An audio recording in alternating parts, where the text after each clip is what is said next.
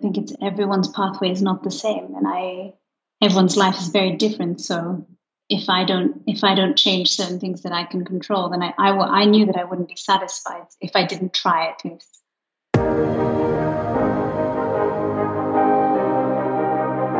You are a driven international professional or manager, have achieved quite a bit already, but are asking yourself from time to time, what do I really want? How do I want to work and live? Then this is your podcast. I am Gina Friedrich, career and life coach for people who want to actively shape their future. Every second Thursday, I release interviews for you with inspiring, successful, as well as renowned international personalities from the world of business, NGO, and sports. They all will share with you what these questions mean to them, how they handled obstacles in their lives, and shaped their journey to where they are today. You are curious and don't want to miss anything? Sign up for this podcast right here. And now, let yourself be inspired on your very personal journey towards the future that you wish for. Hi there, and welcome to episode number 59 with Lilani Abbey. Lilani is based in Luxembourg and works as a project manager at the Hôpital Robert Schuman. She's originally from London, and this is where her journey started and where she became a medical doctor. She describes herself as a curious person, with medicine not being the only thing that interested her. She left her comfort zone of being a doctor, moved to Switzerland to take a break and work as a medical researcher, and from there on, her plans of breaking into the business world were made. In this interview, Lilani shares very personal insights into her journey that made her quit her career as a medical doctor as it was not satisfying for her anymore. She also explains how she went through the process of transitioning into the business world, how she dealt with a lot of pushback from people around her, and how the thought of always having the chance to go back helped her along the way. We also talk about her moments of doubt, like leaving London for taking her big chance abroad and later going back to zero income why facing the judgment from strangers in the business of being a doctor is still a present problem, and how her definition of success changed throughout the years. This and much more Lilani talks about now. Lilani, hello and welcome to this podcast. Hi. Hi, Gina. Thank you for having me. Yeah, I am very, very happy that you share some of your time with us and that we're able to talk about your path now, which was, yeah, very diverse and colorful, but we will hear about that in a moment. Mm, but before we start, I would like to start with a question Who is Lilani Abbey? Who is Lilani? That's a, that's an interesting question. It depends, I think, who answers the question. But uh, I think if it was me, uh, I guess it's someone who's very interested in many things at the same time and probably very outgoing. That's the other thing and interested in finding the why and the, the, the reasons behind certain things. So curious is probably the best word. Hmm. So maybe really the first question, just like the people have listened to a short introduction um, to your mm -hmm. yeah to your career path. How did your current profession find you? I don't know if there was a plan that you have been following, or how did you end up where you are today? well, I think it's more how I found it. Usually, these things come with with time, and I think with a lot of trial and error. Um, so I was I was a I was a doctor, and I worked in London for many many years. Um, and I chose to do ophthalmology, which was a profession that I really really loved. Um, but I think the journey in medicine and when you're training to be a doctor, it's long, which has its benefits. But you're also very young when you start. So you're barely 17, 18 when you make that decision. And then you just keep going. And what attracted me at the beginning was there's an there's a definite end point, there's a definite job at the end of it. I, I like the idea, I enjoy helping people. The thing is that you change over time as a person as well. And that's what I didn't factor in. And then I had, I think as you grow, as you change city, as I moved to London and you meet different people and different experiences, these things started to maybe you know, just interest me in other ways. I always had an interest towards business and new ideas. And then I think, so it was the, there was an era where I was interested a lot in like health technology and like precision and how a lot of, there were huge companies growing in London with, to do with health and startups. So that's where I saw medicine was changing. But still, I loved the job that I was doing. But then it's there was this weird feeling of not feeling settled yet, even though I was going in the direction I wanted. Just something was not enough or I wasn't satisfied, I think. And I think it's also from a personal side. The NA, I think this is different to my colleagues in the continent, in Europe. I think in the UK and in the US, it can be a very ruthless system. So even if you're very, you know, you're committed, you need to be caring to your patients. Uh, when it comes to personal circumstances, if there's something in the family that happens, the system is very unforgiving on a on a personal level for your life as a doctor. And that's I'm talking about back when I was training. I think things have improved since then. Um, but that's when I started to question. I give my time, but my time, my personal time, is not valued because of the the kinks in the system. So I started to look a bit more into different fields. That was sorry to interrupt. This was uh, still while you were in training, and yeah. Mm -hmm. Wow, so what a what a big question or what a big realization then, right? Throughout such a time, already having invested so much of your time yeah. into into this profession, I can imagine that was yeah, not the easiest time. No, it's it's not easy when you're when you're when you're going forwards, but then you're also doubting. You're seeing your bosses are not that happy, and also to have the you, you start questioning whether what you're seeing is is true. Are they not happy? And you suddenly start to realize, is this how my life will be for the next five, ten years? Uh, and I think that that's when I started. I, I, I was lucky enough to get involved in something called the clinical entrepreneurship, which is for doctors who were interested in like new ideas and creating startups. So that's when I started to say, okay, maybe outside of my time of work, I can go and meet with like-minded doctors who, you know, are interested in doing things in the business world. Um, so that's when I started to explore it a bit more. But then I realized it wasn't enough because it was always your career will be always medicine, and then you can do this on the side, but you don't have enough time on the side to build a business or to do, and you don't have the the tools. You know, you don't have there's certain things that you learn in med school that you can transfer, and as a doctor that you can transfer into business, but some things you, you just don't have all of that. So that's when I started to think a bit more. And I left to Switzerland for one year because I thought perhaps it's, you know, the country that's not suiting me well. So yeah, so then I went to Switzerland. Ah, so you, you really left then to go to another country, another city, yeah. somewhere, and start start your own business, or what was this? No, I wasn't sure if it was more like a break or. It's a break. So basically, my boss. I remember my boss saying, "Do you are you sure you want to leave?" And I said, "Yes. I think you know there's something happened in my family. So at the time, I was only given I think three days, which was totally impossible mm-hmm. to solve a family issue in three days.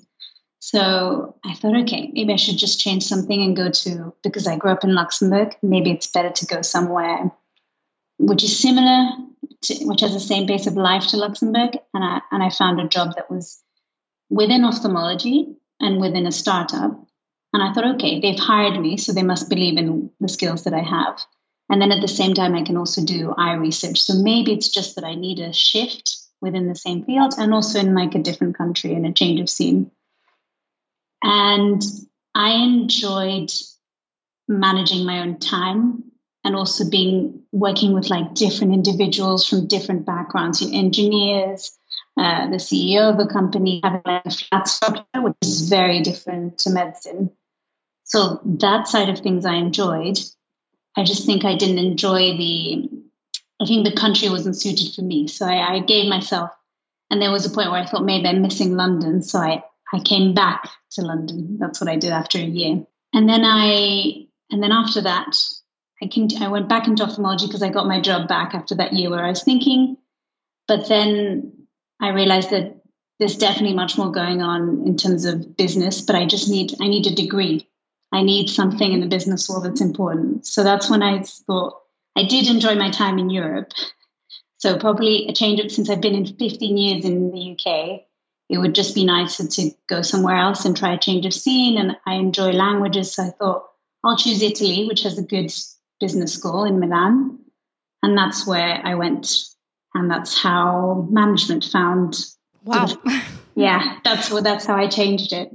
Wow, what a journey. I mean, this really it sounds like there were so many decisions and very important decisions that you had uh, to make. Maybe you can yeah, just help us to understand how you actually went through these processes where you actually needed to yeah, to decide for something that was a huge change. I mean, for your professional and also for your personal life.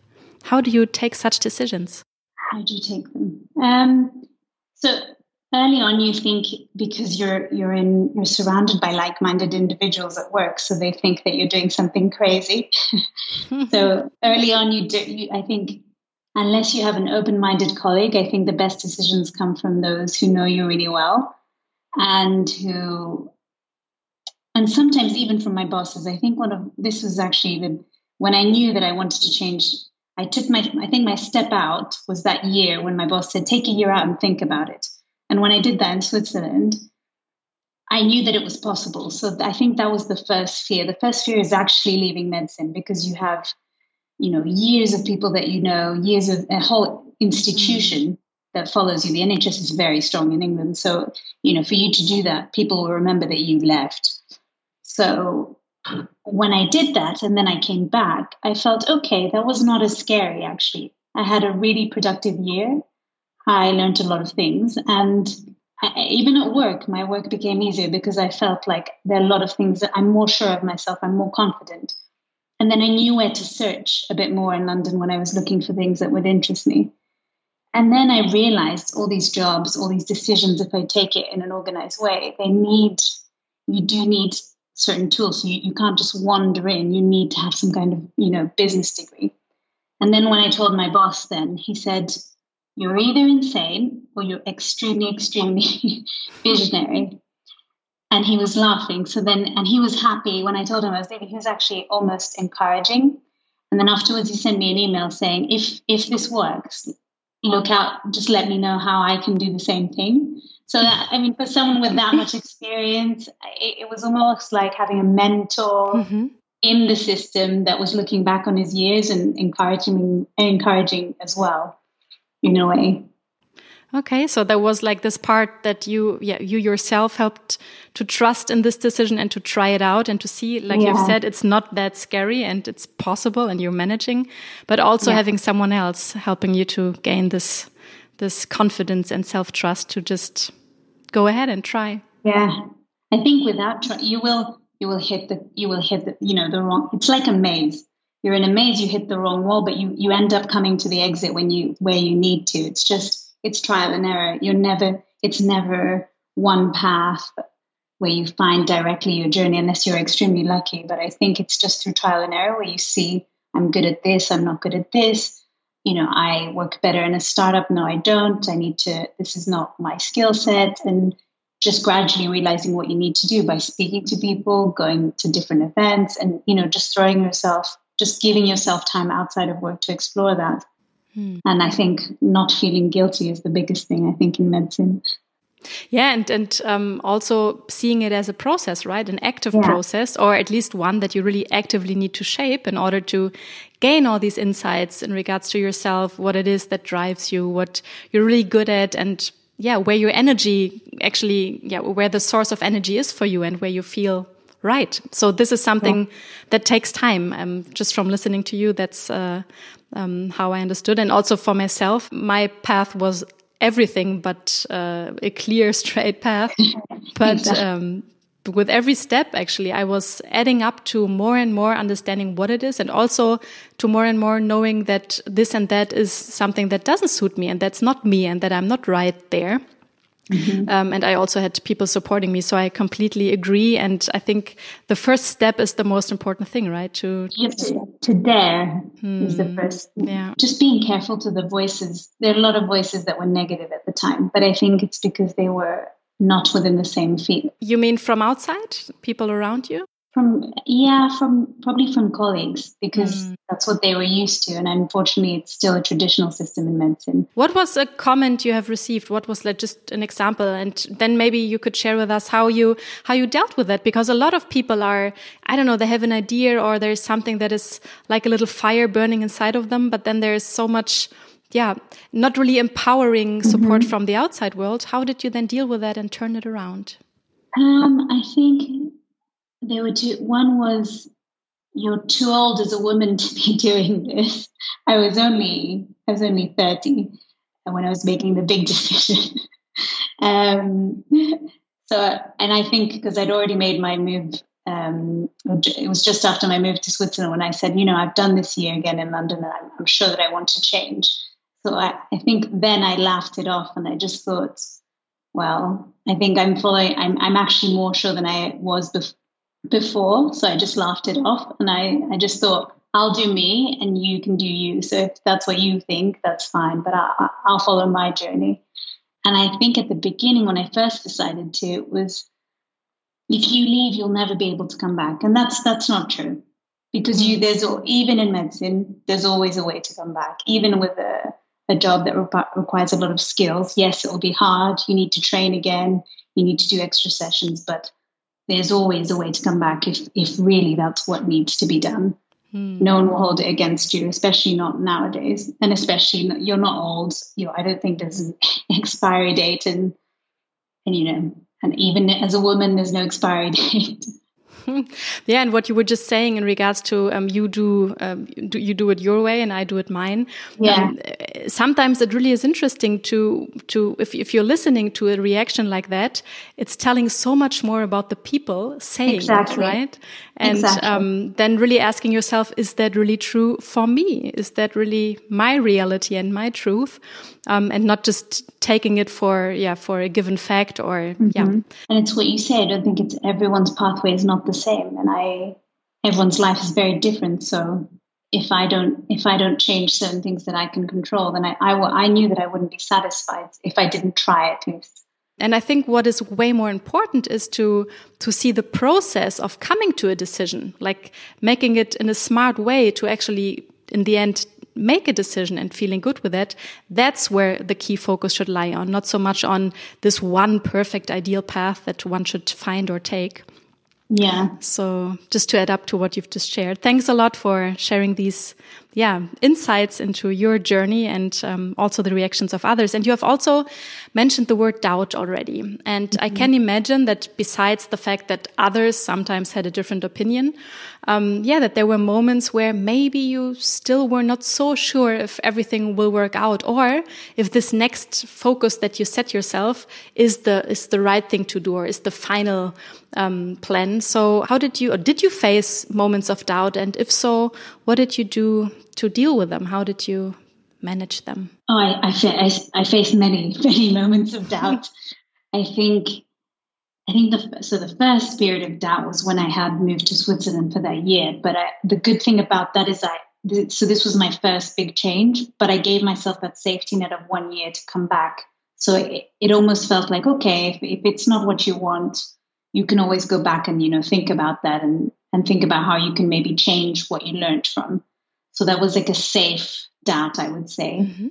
And then the second was during my when I did my business when I went to business school in Italy because it's a different country. It's a very different system to the 15 years of British education that I had.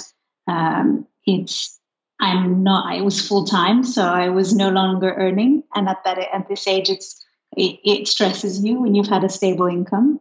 Hmm. But then I I just kept thinking, it's fine. You know that after this there is a job. You know, you it's it's proven that you get a job afterwards, which I got. But it's just reminding myself, you have a degree, you have an education, you have years of experience. What whatever happens, there's always a position for you. With what you just have to make things. You have to remember your skill set and almost maybe write them down, so you remind yourself that you you can definitely get a job with with the skills you have, with the experience. There's no way that there's nothing out there, you know, even if it's to find the right thing, even if it's just a stepping stone job. Sometimes the jobs are not ideal, but if it's a stepping stone job to where you want to go, that's what will keep me going. So it's fine. That's that. That's how I faced it. I think. Mm. And um, if you were really going back Mm -hmm. Or looking back at the fact that you were really changing from this medical sector, being a doctor, to yeah, joining the business world, being a project manager there. What mm -hmm. would you say was the biggest challenge throughout that transition for you? I mean, I can imagine that there were a couple, especially if this environment was yeah changing and also countries were changing. I mean, what what were the yeah one or two biggest challenges you were facing? So when I entered the startup in Switzerland, it was fine because I was with people who actually really I don't want to say hip. I'll say they were quite modern and they were forward thinking. So they were really accepting of people changing jobs and it was nothing unusual. So that was fine. I think now, because I'm working in healthcare and project management, this is probably my biggest challenge is facing people who are who know that I was a doctor. And I think facing that judgment, because there is so much judgment when you leave medicine or when you leave an institution. And I think sometimes, unfortunately, there's a lot of uh, hierarchy in medicine. And I think because they don't know where to place me, because previously I was obviously, mm. you know, at a certain level, they seem, I think there's a lot of judgment thinking she couldn't handle medicine or she dropped out or, mm-hmm. you know, this kind of without knowing my journey. And I think the greatest lesson was to not have it. I've decided not to explain. It's simple in my CV if they want to see it. And I do my job that I have now. And if they want to ask me, I'm, I'm open. But I think the hardest thing for me to overcome is sometimes, you know, certain emails that are not very polite or speaking to you. And it, sometimes doctors are guilty of, we're guilty as a profession of being a bit, feeling a bit superior sometimes. So mm-hmm. suddenly I, I see it from the other end, you know, I see how sometimes perhaps not me personally, but other doctors would have spoken to secretaries or admin staff. There's some kind of hierarchy that exists, I think, in in medical heads, which doesn't exist anymore in the UK. But I feel it more now, being on the business side of things. Yeah, that sounds yeah like it sounds tough, right? Then yeah. being put into situations, and you said even receiving emails where you mm -hmm. uh, where you hear or read um, such reactions.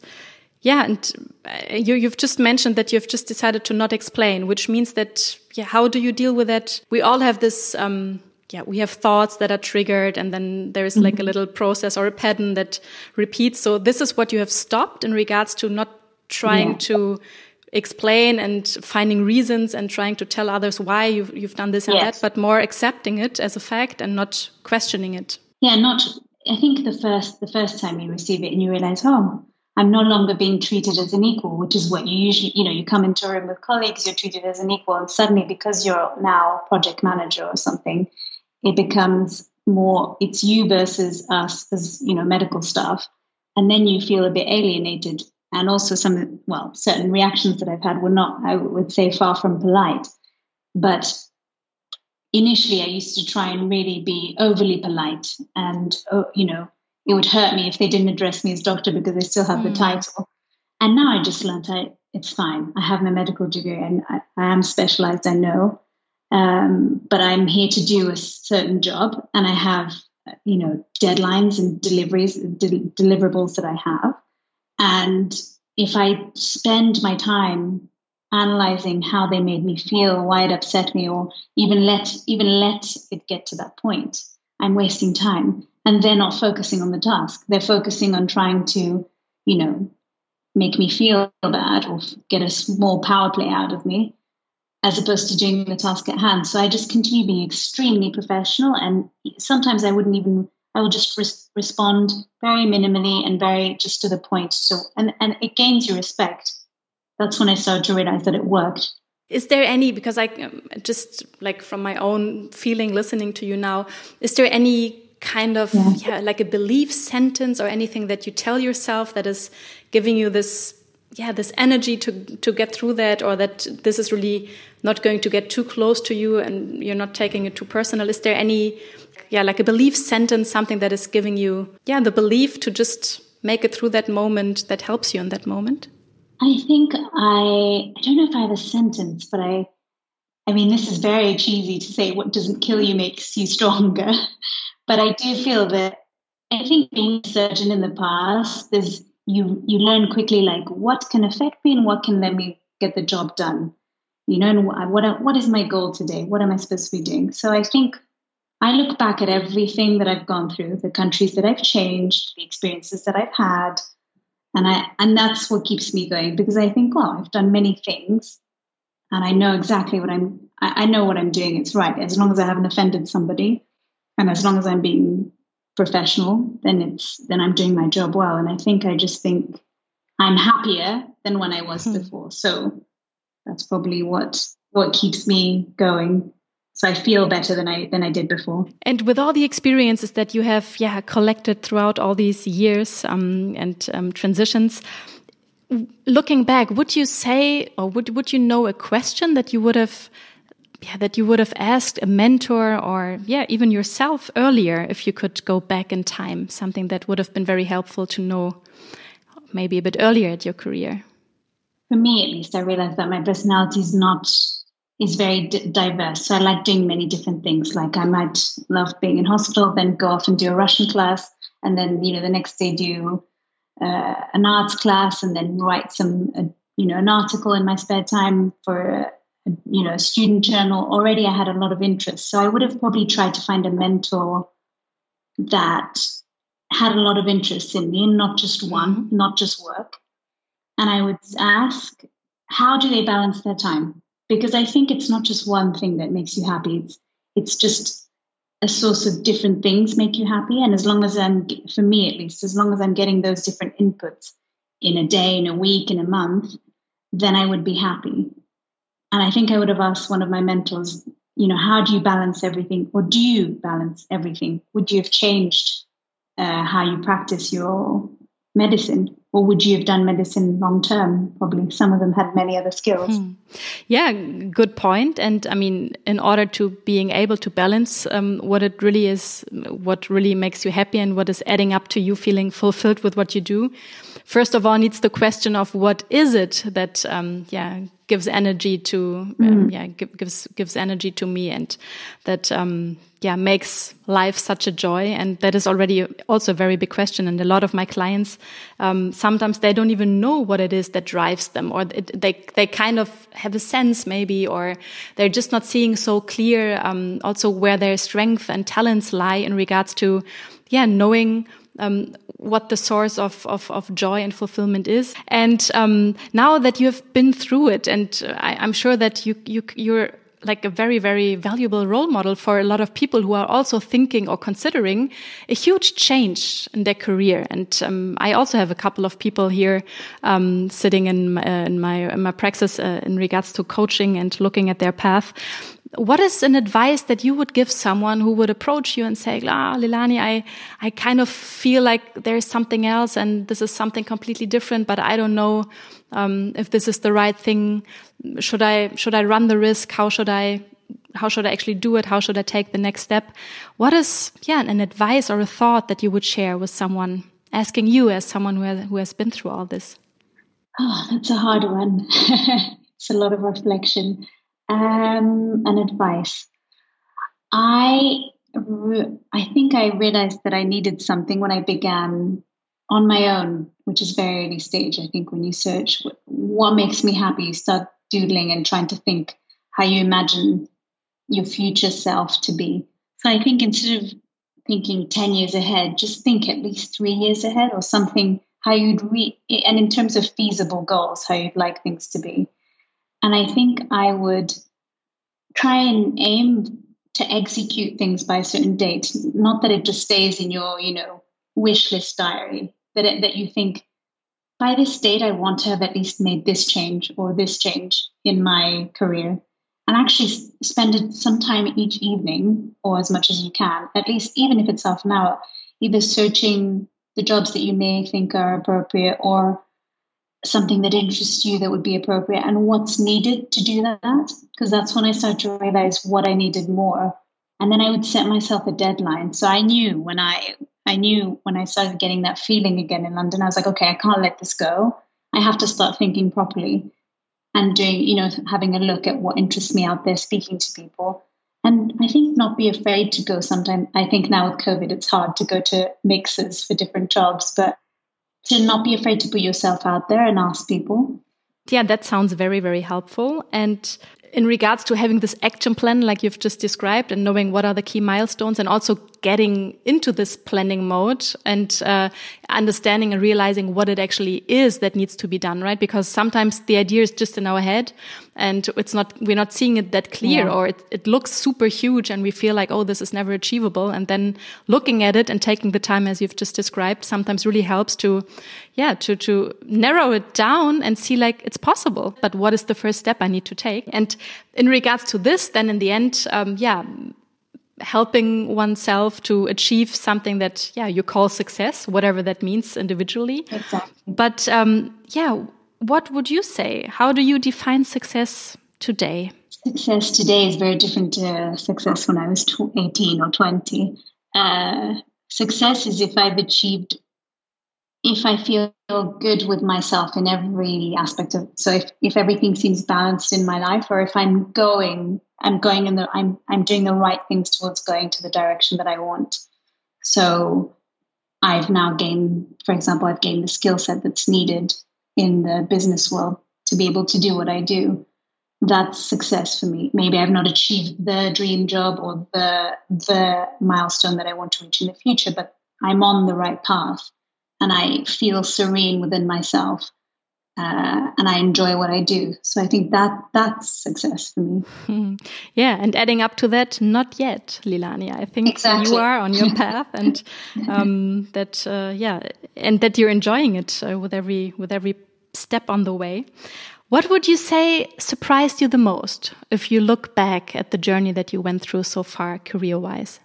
This might sound narcissistic, but what surprised me the most was that I was good at whichever job I did in the end. I was actually, I realized that unlike what I was told, oh, but you've only you've only done medicine, you don't know anything else.